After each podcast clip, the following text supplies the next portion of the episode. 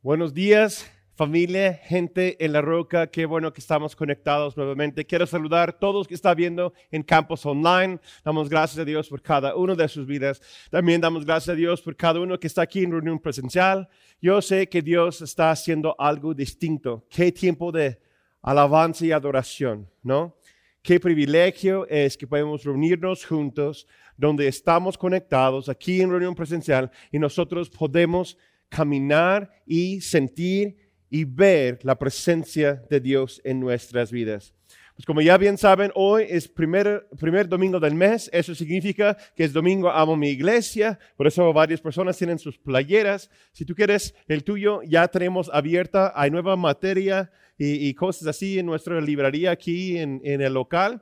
Y también están las playeras disponibles, etcétera. Ve, búscalo. Terminando la, reunión, ve, busca. Hay muchas eh, herramientas, libros, cosas nuevas, también incluso las playeras. Estamos celebrando el día de hoy. Amo mi iglesia y también significa que es domingo de lanzamiento de nueva serie.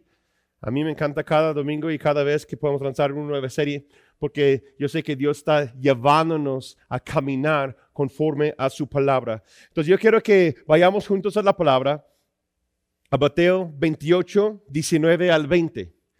Mateo 28, 19 a 20, nuestra visión 2023 es vayan y hagan. Vayan y hagan, dice Jesús mismo, por lo tanto, vayan y hagan discípulos de todas las naciones, bautizándolos en el nombre del Padre y del Hijo y del Espíritu Santo. Enseñen a los nuevos discípulos a obedecer todos los mandamientos que les he dado y tengan por seguro esto, que estoy con ustedes siempre hasta el fin de los tiempos. Y Jesús dice, amén. Ahora ya saben que ya hemos escuchado la visión del año. Ya lleva cuatro temas y doy gracias a Dios por Pastor Héctor también por participar en eso y escuchar eh, el corazón de hijo de la casa, escuchar a alguien más que formó parte del pastorado.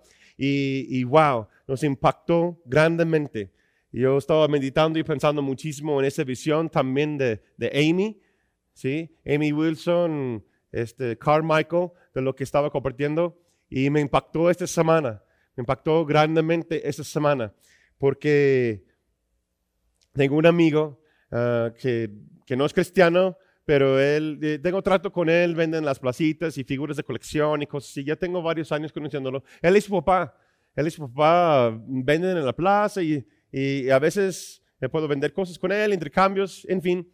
Este, hablé con él antier durante esa semana y, me dice que falleció su papá. Y en el momento que cuando lo marqué estaban entregando las cenizas en el templo, iban saliendo del templo él y su mamá y sus familiares. Y me impactó. Después que colgué con él, este, primer cosa, pastor, que llegó a mi mente fue ese, esa visión, esa historia que las almas están cayendo al abismo sin saber. Y me pregunté, y no puedo evitar de sentar y llorar.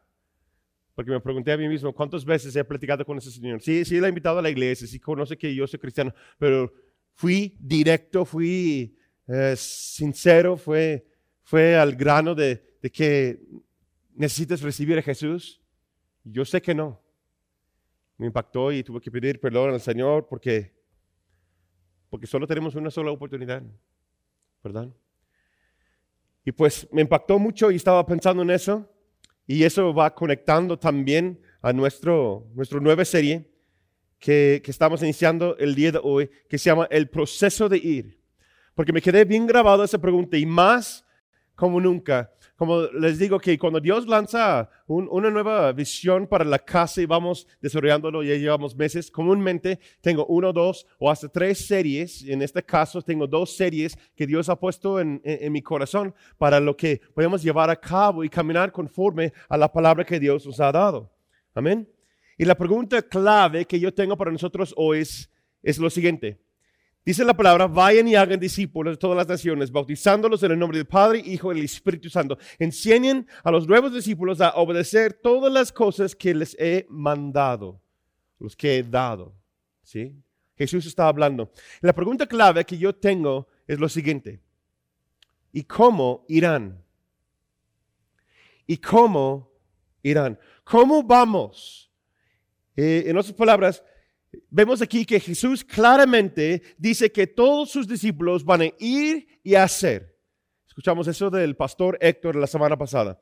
Que, que, vamos a ser discípulos en todas las naciones. Y esa palabra sabemos que es etnos, que quiere decir raza, nación o grupo de personas. Todos estamos llamados a impactar el etnos más cerca de nosotros. Como escuchamos del pastor Héctor también, en tu escuela, en tu comunidad, tu propia casa tu colonia, tu empresa, empresarios con otros empresarios, empresarios con sus clientes, compañeros de trabajo, compañeros de escuela, los que viven, que son vecinos tuyos y sobre todo, lo más importante, los que son de tu propia casa. Pero la pregunta clave que yo tengo para nosotros es lo siguiente, ¿y cómo irás? ¿En qué condición o estado irás? Ahora, quiero que que entiendan bien. Quiero dar una, cláusula o una paréntesis aquí. Lo que voy a decir puede tal vez impactar a algunas personas. Pero yo no digo que tienes que estar 100% sano o perfecto para cumplir con la gran comisión de Jesús. ¿Sí?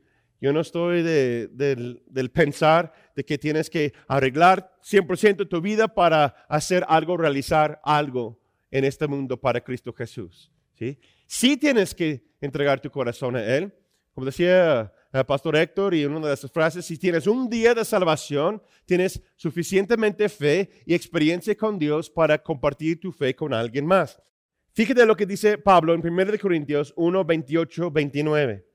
Dios escogió lo vil del mundo y lo menospreciado y lo que no es para deshacer lo que es a fin de que nadie pueda jactarse en su presencia. Entonces, no tienes que estar 100% perfecto para realizar o para que vayan y hagan.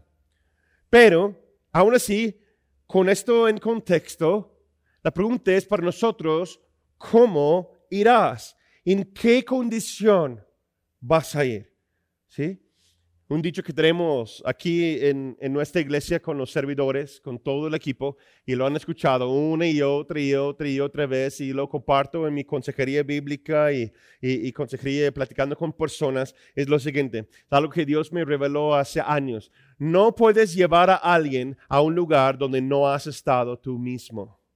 En otras palabras, lo que eres, anota eso, lo que eres llevarás al mundo en lo que llevarás al mundo se multiplicará. Eso es clave para esta serie y para que nuestro pensar durante este año vayan y hagan. Lo que tú eres, eso es lo que vas a llevar. ¿Sí? Porque si llevas otra cosa, ¿cómo se llama? Se llama hipócrita, ¿no? Tener una máscara. No, hay que ser sincero con Dios, sincero contigo mismo, sincero con tu cónyuge si estás casado, con tus papás, con tus autoridades, mejor dicho. ¿Para qué? Para que puedas ser sincero ahí en el campo misionero, ahí en el mundo. ¿Sí? Tú vas a llevar lo que eres y lo que llevas, eso se va a multiplicar en el corazón de otros. ¿Sí? Como vimos la semana pasada. Primero en tu casa y después dónde vas. ¿Sí? Unos ejemplos para que me puedan entender. Si, si yo tengo armadura o falta de perdón, ¿Qué voy a llevar y qué voy a multiplicar? Llevo tristeza y reproducirá enojo o frustración. Papás que, que viven en discordia producen hijos inseguros. Por eso mi esposa siempre dice, si los papás están bien, los hijos van a estar bien. Si la familia está fuerte, la iglesia está fuerte. ¿No? No puedes llevar algo que no eres. Un jefe sin gracia o un jefe muy exigente, un jefe injusto, tendrá que trabajadores que no se apropien de su trabajo y no invierten en ello o invierten muy poco. ¿Sí? Ah, pues como quieras, haz lo que quieras. Así yo vengo a cobrar y hago mi chamba y ya me voy. No. Entonces, lo que, lo que yo soy, eso es lo que voy a llevar. Entonces, la pregunta clave para nosotros es lo siguiente. ¿Cómo puedo asegurarme de que lo que llevo al mundo es sano, ordenado y da gloria a Dios. ¿Cómo puedo asegurarme de lo que yo soy o lo que yo llevo es sano, ordenado y da gloria a Dios? Eso es lo que yo llamo el proceso de ir. Como les digo, tengo meses meditando en eso y orando. Y yo creo que si, si lo aprendemos, empezamos a aplicarlo en nuestras vidas, y lo vamos a verlo a lo largo de este mes, iniciando el día de hoy, que se convierte en un hábito, un estilo de vida. ¿Ok? Y, y ese proceso de ir es, no es un, dos, tres, cuatro y ya lo tengo, no. Es un proceso que yo llevo continuamente en mi vida. Son los pasos de que si yo em, empiezo a pensar conforme a ese proceso, conforme a la palabra, conforme a lo que les voy a compartir el día de hoy, ese proceso se va a transformar y convertir en un hábito y se convierte en un ciclo virtuoso. Hay que romper con los ciclos eh, viciosos y convertir hábitos y formas, patrones de pensar y convertirlo en ciclos virtuosos. Eso es lo que es el proceso de ir. Primero, tengo un encuentro. ¿Sí? Reconocer a Él y su voz.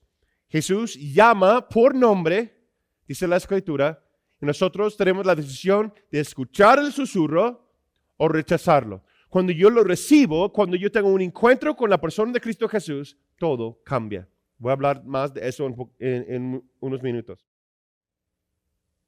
Después, yo voy a desarrollar la habilidad de escuchar su voz, escuchar y responder a su voz. Y su voz, dice la palabra, que, que su palabra quema como fuego. Mi esposa va a hablar más de eso próxima semana. Número tres, se convierte entonces ahora que estoy escuchando, respondiendo, me convierto, ahora soy hijo. Y un hijo es alguien quien es enviado. ¿Sí? Un hijo se somete y lleves quién eres y multiplicas lo que tú eres en otros. ¿Sí? Y número cuatro es me, me lleva, me empuja a caminar y tomar pasos por fe. Eso es la aplicación de lo que has escuchado de Dios y después regresas nuevamente a Dios, a tus padres espirituales, a tus papás, tu autoridad por retroalimentación y luego vas de nuevo. Luego tienes un encuentro, luego escuchas su voz, luego te conviertes más en hijo y obedeces y vas llevando y vas aplicando, tomando pasos por fe y se convierte en este proceso de ir. ¿Están conmigo? Unos dicen, no entiendo, pastor, pero amén. Ok. Espero que durante este mes va a ser más y más claro. Si, como dijo, si aprendes este proceso, y lo vas aplicando en tu vida, no solamente te convertirás en una persona espiritualmente, emocionalmente, mentalmente, económicamente sana, pero tendrás un impacto verdadero y llegarás a vivir en los propósitos que Dios tiene para ti y otros llegarán a los propósitos que Dios tiene para ellos. Es lo que estamos viendo, porque estamos llamados a ir y a ser discípulos. Si están tomando nota el día de hoy, yo quiero em, hablar primero acerca de el encuentro. Y el título de este mensaje el día de hoy es, se llama El día que todo cambió. Cada uno de nosotros estamos aquí presentes por causa de un día cuando todo cambió. Y si estás escuchando ese tema el día de hoy o viéndolo en línea, estás en campus online o estás aquí en reunión presencial y tú dices, no entiendo de lo que estás hablando, Hoy es el día que todo va a cambiar para ti. Esa es mi oración, eso es mi anhelo.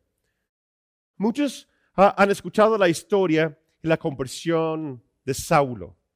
Si no la has escuchado, yo quiero platicar y puedo platicar un poquito de la historia. Hubo un hombre judeo que su nombre era Saulo. Y la Biblia nos enseña que fue un fariseo. Muchos a lo mejor saben que es un fariseo. Si no sabes lo que es un fariseo, voy a compartir unos datos históricos, algo que yo aprendí esta semana. Otras cosas, unas cosas yo sabía y otras cosas aprendí. Porque si tú buscas fariseo en el diccionario o común en Google, esa definición tristemente, una parte, yo entiendo por qué, pero dice hipócrita, ¿no? Dice hipócrita. Y, un fariseo, ok, es un sinónimo a hoy día por causa del ministerio de Jesús, de, de lo que es un hipócrita. Pero yo quería ver esa persona de Saulo. ¿Por qué Saulo hizo lo que hizo? Porque él llevó quien era al mundo y vemos en su conversión y vemos en su historia lo que él es, lo que él era, más bien.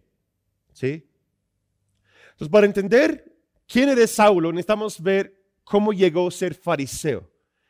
Y tuvo que buscar, buscar, buscar, buscar, pero en fin, encontré unos documentos de teólogos y historiadores que tienen ciertos datos, eran muchos, eran como 20 páginas de cosas y la cultura de ellos, pero estuve estudiando mucho eso y quiero compartir unos datos rápidos con ustedes de cómo es un fariseo. Un fariseo viene esa palabra, fariseo, de, de las palabras hebrea, hebreo y arameo, que significa apartado para Dios. Apartado y enviado para Dios es fariseo, ¿sí? eran maestros o rabí de la ley de Moisés y ellos eran diferentes que los saduceos. Tienen cuatro grupos del pueblo de, de Udeo, la cultura judeo, de, liderazgo o, forma religiosa.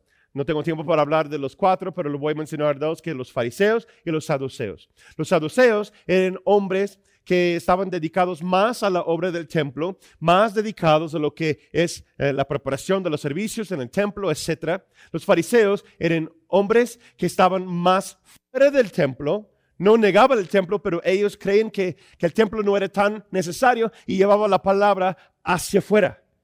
¿Sí? Por eso estaban fuera de las sinagogas, estaban ahí en las, las esquinas Estaban allí en los lugares públicos, y estaban más pegados y cercanos a las personas. Los fariseos recibían la ley verbal o la ley oral de la Torah. Los saduceos no.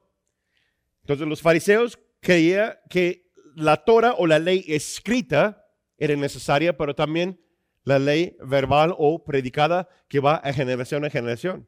Los saduceos solamente dedicaban a la ley escrita. Y ahí tienen dos grupos. Y ambos grupos formaban parte, fariseos y saduceos, eran 70 hombres, y un sumo sacerdote que tienen los cortes de la ley, o sea, como el gobierno judío, por decirlo así. Y fíjate, un fariseo, para el odio común, miraba a los fariseos con la mayor admiración, porque nadie parecía estar más dedicado a Dios que ese grupo. ¿Por qué? Fíjate los datos que encontré. A los dos años, un niño de fariseo tomarían los papás el rollo de la ley, que es la Torah, lo pondrían miel y pídele a lo que él ama para que su primer recuerdo sea, o sea, en la boca del niño, como un dulce. Salmo 119. Como dulces son a mi paladar tus palabras, sí, más dulce que la miel para mi boca.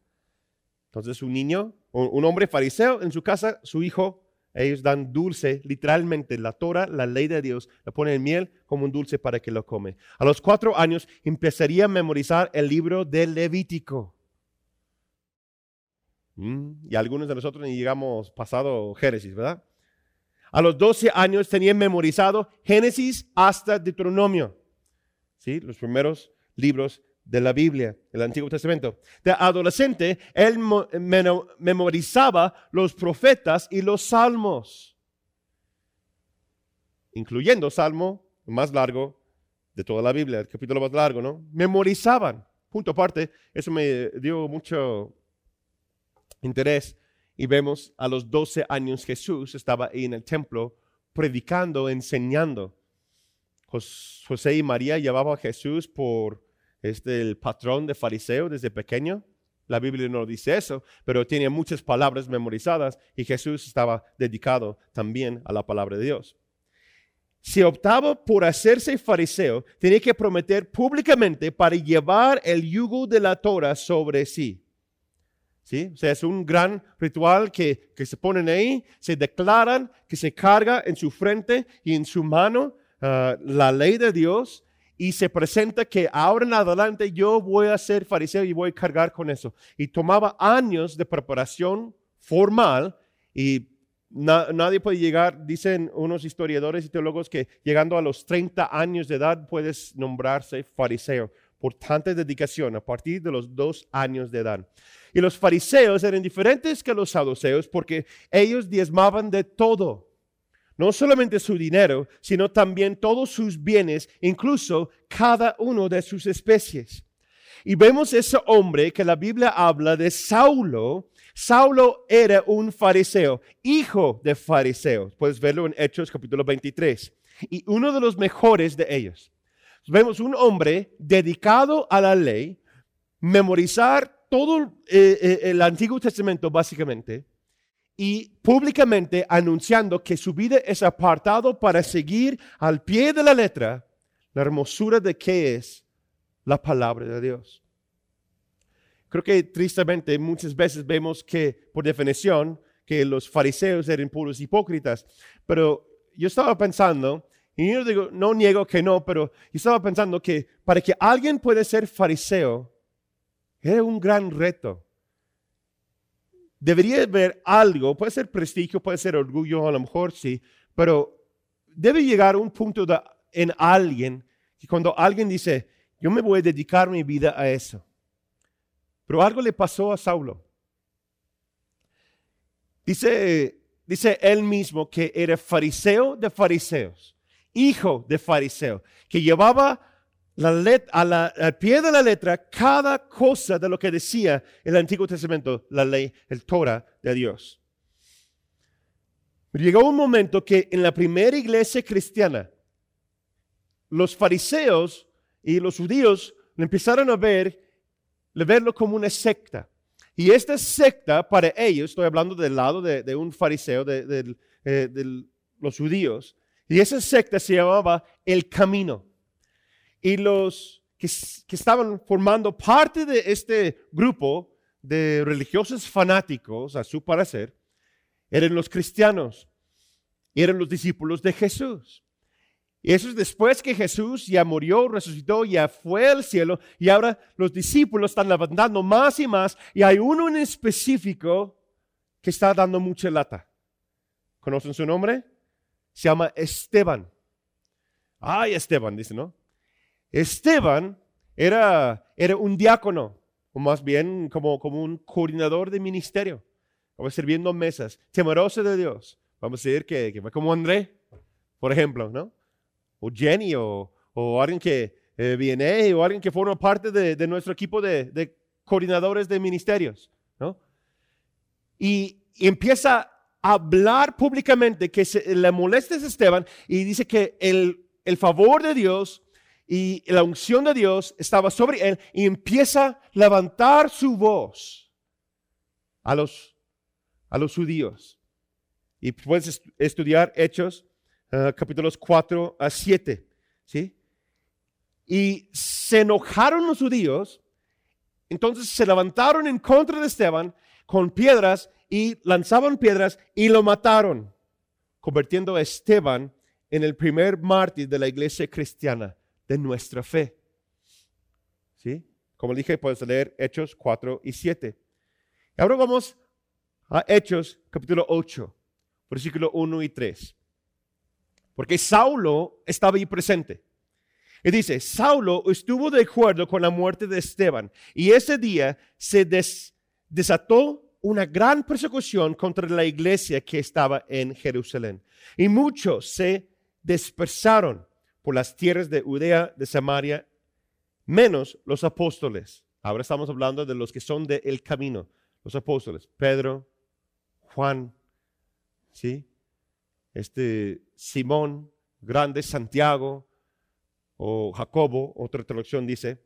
Y mientras que uno de los hombres piadosos levantaron a Esteban y los entraron y lloraron mucho por él, versículo 3, Saulo hacía destrozos en la iglesia Entraban a las casas y arrestaba a hombres y mujeres y los llevaba a la cárcel. Otra versión dice que entraban hasta su lugar de dormir en la noche y los llevaban de ahí. O sea, él era el capitán de un gran ejército, para destruir esta secta en su pensar. Saulo era tan celoso de la Torah de la ley de Dios, hacer las cosas como Dios quiere, que va a destruir cualquier persona que se opone a la ley de Dios. Tiene mucho conocimiento, pero nunca tuvo un encuentro. Hasta que vemos capítulo 9. Capítulo 9, 1 al 6. Saulo aún lanzaba amenazas de muerte contra los discípulos del Señor cuando fue a ver el sumo sacerdote. Ahí le pidió cartas para las sinagogas de Damasco para que en caso de hallar a hombres o mujeres en este camino, era la iglesia cristiana. Pero la tradición de ellos lo veían como una amenaza porque está llevando a la gente para seguir, según ellos, un Cristo falso, una Mesías que no era.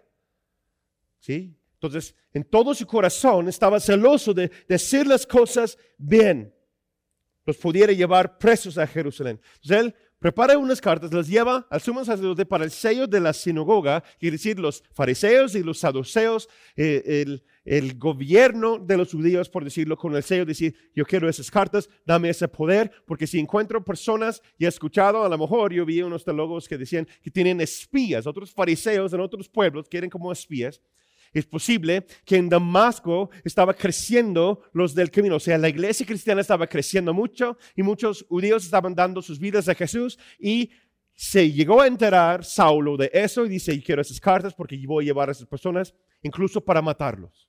Los voy a llevar a la cárcel, pero voy a hacer lo que tengo que hacer. Y le dieron permiso. Pero sucedió de pronto, ahí vienen los pronto, que en el camino a Damasco, y cerca de Damasco lo rodeó un poderoso haz de luz que venía del cielo y que lo hizo rodar por tierra mientras oía una voz que le decía, Saulo, Saulo, ¿por qué me persigues? Y él contestó, ¿quién eres, Señor? Recuerda que él es un hombre temeroso de Dios, haciendo lo que él cree intelectualmente que lo que debe hacer. Y la voz le dijo, yo soy Jesús a quien tú persigues. Dura cosa te es dar de cosas contra el aguijón. Y Saulo, temblando de temor, dijo, Señor, ¿qué quieres que yo haga? El Señor le dijo, levántate y entra en la ciudad, ahí se te dirá lo que debes hacer. Les encargo que empiezan a leer ahí, continuar leyendo ahí. Después dice que se, se, levantó, era ciego, los que estaban con él, no vio porque la luz era tan admirable, porque era el Jesús resucitado. Se presentó ahí con toda su gloria y llamó por nombre a Saulo. Y Saulo se cambió su nombre, Jesús lo cambió en Pablo, apartado, el enviado de Jesús. Saulo, que después se convirtió en Pablo, pero ese hombre Saulo, quiero que recuerden la historia de cómo es un fariseo. ¿Sí? Él tenía la obediencia intelectual. Él tiene conocimiento acerca de Dios, pero no conocía a Dios. Entonces es importante que entendamos eso, porque si no entendemos, si no permitimos que nosotros tenemos un encuentro intelectual, emocional, mental y sobre todo, lo más importante, espiritual con la persona de Jesucristo y el Espíritu Santo, solamente vas a llevar lo que tú eres y vas a llevar y vas a traer qué? Destrucción. Y las personas se van a alejar de ti por causa de ese testimonio. La ley mata, pero el Espíritu vivifica. Necesitamos adorar en espíritu y en verdad. Si solamente tienes verdad, lo que eso es lo que quien era Saulo. Él tenía la verdad, lo tenía memorizado. Él ha dedicado su vida a la Torah, la ley de Dios, y en su forma de ser, él pensaba que estaba actuando correctamente porque él, es tan celoso de quién es Dios, Yahweh, que va a hacer lo que sea, incluso matar a personas, porque eres celoso de asegurarse que las cosas estaban en orden, intelectualmente y religiosamente hablando. Algunos de nosotros el día de hoy, que conocemos de Dios, pero no has tenido un encuentro con Dios. Jesús quiere revelar a sí mismo, está llamándote por nombre ahora mismo y Él va a cambiar todo cuando vayas con tu concepto de la palabra, llevas destrucción al mundo y alejas a las personas. ¿Qué dice ahí? Y muchos se despesaron. Y muchos fueron corriendo.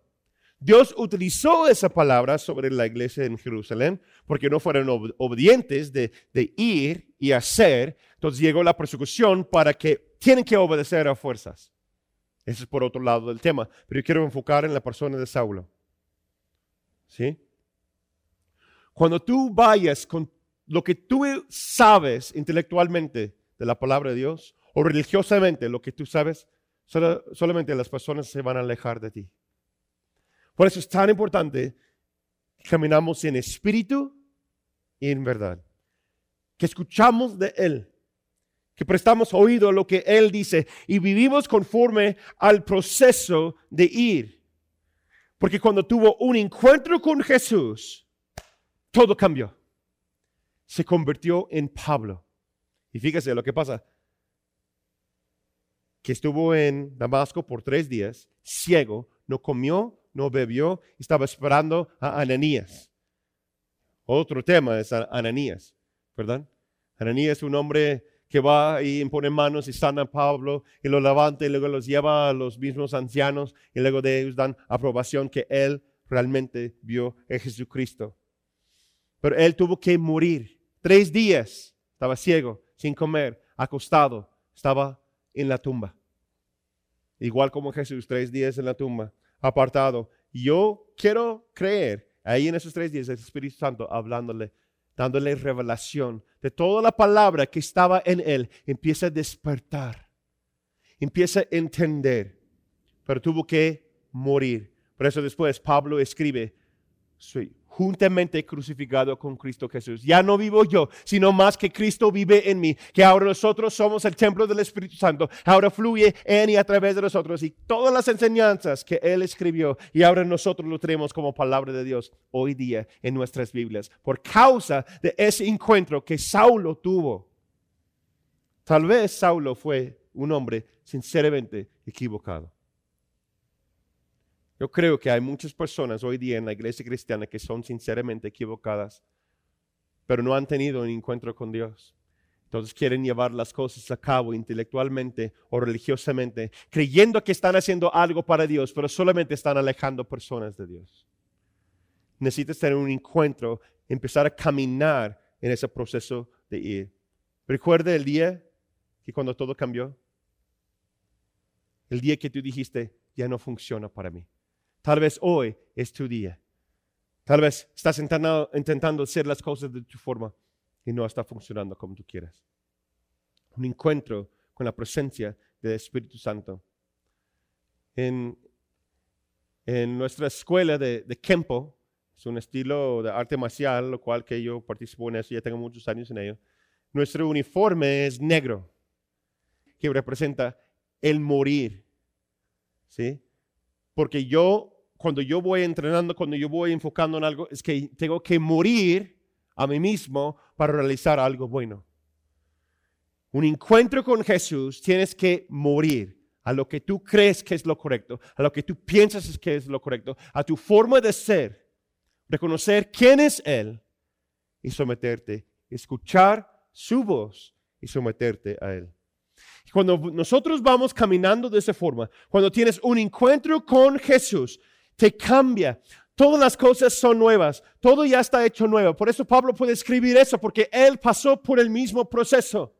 El proceso de ir. Tú no puedes ir conforme a tu propio intelecto. Tú no puedes ir conforme a tus propios conceptos de quién es Dios.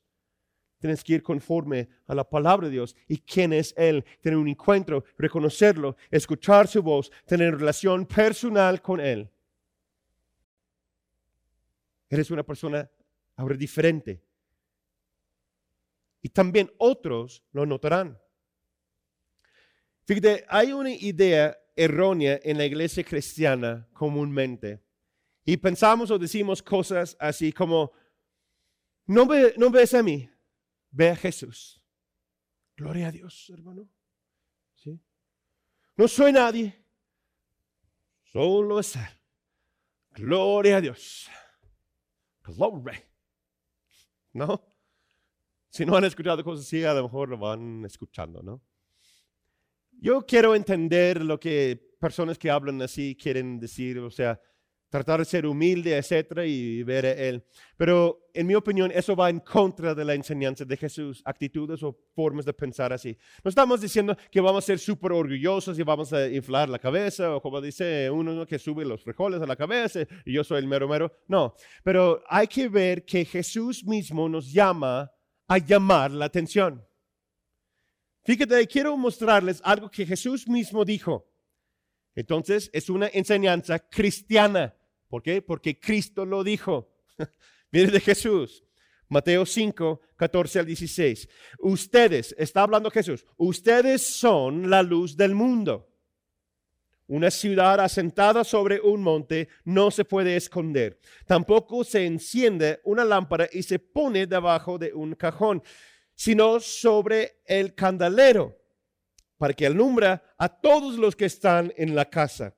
De la misma manera que la luz de ustedes alumbre delante de todos, para que todos vean sus buenas obras y glorifican a su Padre que está en los cielos. Jesús menciona dos tipos de luz aquí. Número uno, una ciudad sobre un monte.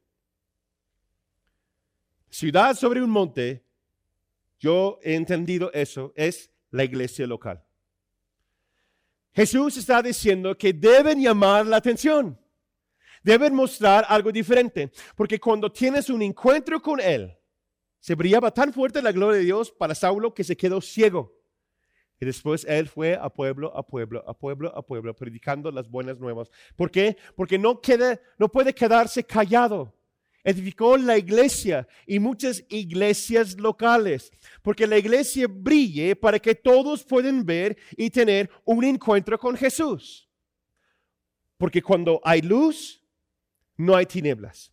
Y cuando la luz brilla más fuerte, es cuando todas las lámparas se juntan, es el segundo tipo de luz. Las lámparas son las familias, son los individuos, son los discípulos de Cristo Jesús que han tenido un encuentro con Él. Ahora brilla en su alma y brilla la salvación, invita a otros.